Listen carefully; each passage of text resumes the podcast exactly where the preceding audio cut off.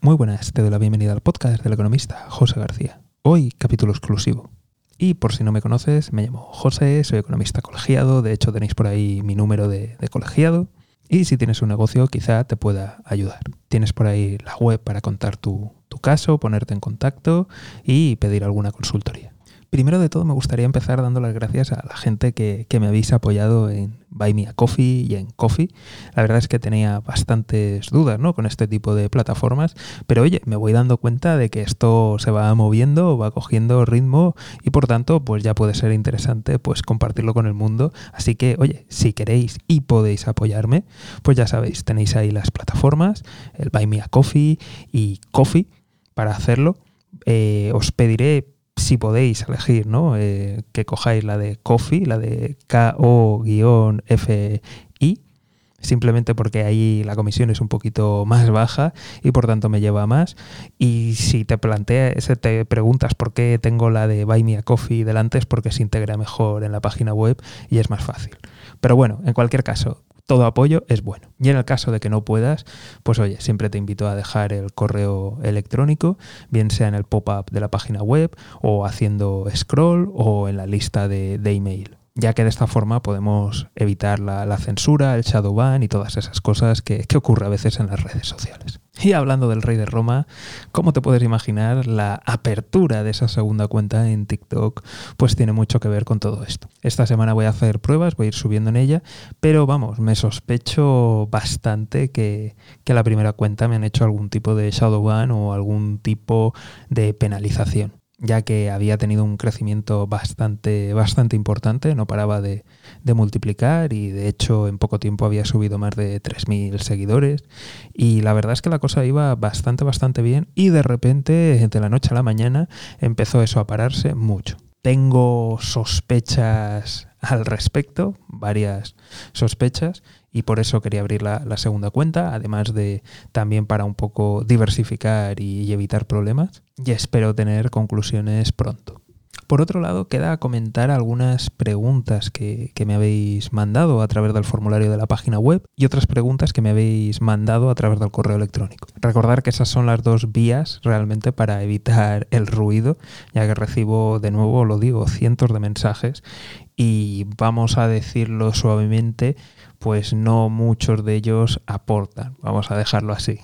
Entonces me es complicado distinguir ¿no? la paja del grano y muchas veces pues se me, puede, se me pueden pasar cosas interesantes. Así que para ello, de verdad, lo, vuelvo a decir, el formulario web dentro de podcasteleconomista.com, el formulario de contacto que tenéis ahí, o directamente a través de un correo electrónico. Una de las primeras preguntas que me hicisteis era de si podía hablar de Pakistán. Si entráis en el resto de capítulos veréis que ya he hablado de Pakistán. Esta semana vamos a hablar de Pakistán y además va a haber algún capítulo exclusivo, solo en audio, en el que vamos a entrar un poquito más en profundidad de este interesantísimo país. Luego habéis preguntado sobre la crisis en, España.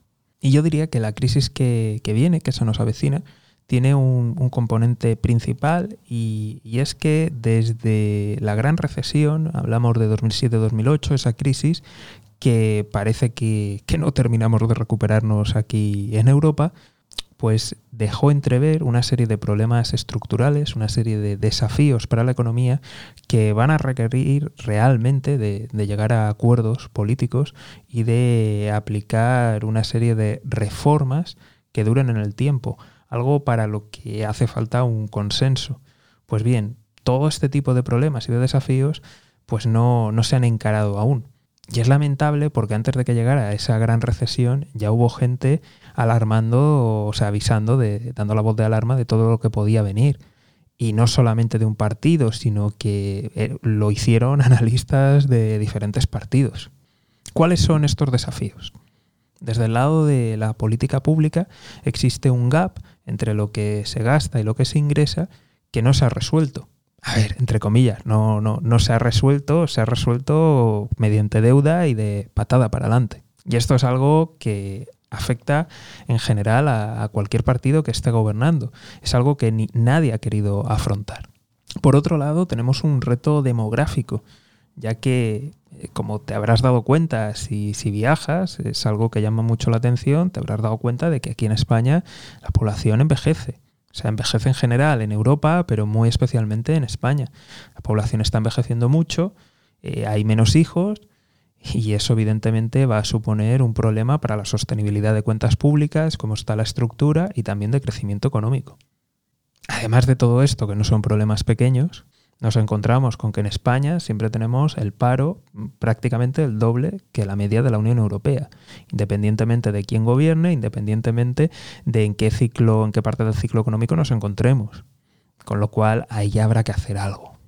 Además de todo esto, tenemos que una parte importante del crecimiento ha venido por parte del turismo. Perdonar que me repita, pero se está convirtiendo en un turismo de menor calidad. Y ahí tenemos el caso de, por ejemplo, Magaluf, que se repite a lo largo de toda la costa y que al final nos estamos basando en ofrecer precio y sol, pero que no se nos olvide que tenemos a muchos competidores aquí en el Mediterráneo y que tienen la capacidad de ser más baratos.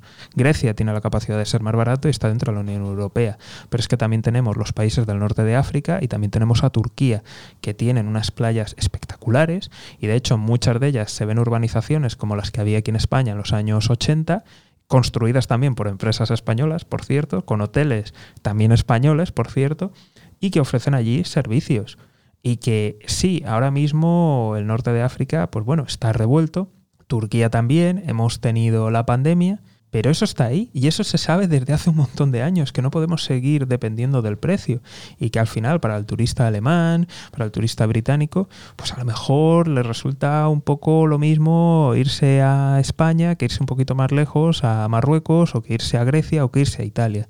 Y está claro que tenemos que intentar diversificar. Esto de nuevo se han dado las voces de alarma, no se ha hecho nada, sigue sin hacerse, sin haberse hecho nada al respecto. Hemos tenido la suerte de, entre comillas, suerte para nosotros y desgracia para ellos, de las primaveras árabes, de que haya guerras, de que haya enfrentamientos y de que haya inestabilidad política, incluso terrorismo, pero eh, nos tenemos que poner las pilas porque en algún momento esas regiones van a despegar, en algún momento nos van a hacer la competencia y eso va a ser muy problemático, ya que es una fuente principal de divisas para el país.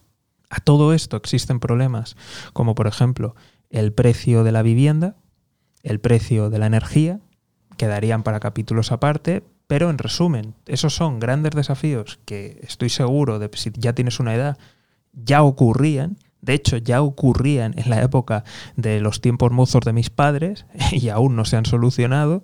O sea que imagínate. Entonces, por un lado, tenemos estos problemas estructurales que habría que haber afrontado y que cuanto más tardemos, peor será, más difícil y más doloroso serán esos cambios. Y en el corto, yo creo que estamos directamente en manos del Banco Central Europeo y de lo que decida. Se supone que ahora se han reunido y están creando un mecanismo del cual no han dado detalles para mantener las primas de riesgo más juntitas y que no se disparen. Vale, si esto es así y tenemos apoyo, pues capearemos el temporal. Si no, pues lo vamos a pasar muy mal. Y al hilo de todo esto sí que me gustaría recomendarte que si tienes una pyme, creo que ahora es el momento de pedirme una tutoría, más que nada por los desafíos que, vienen y más conociendo las problemáticas que hay.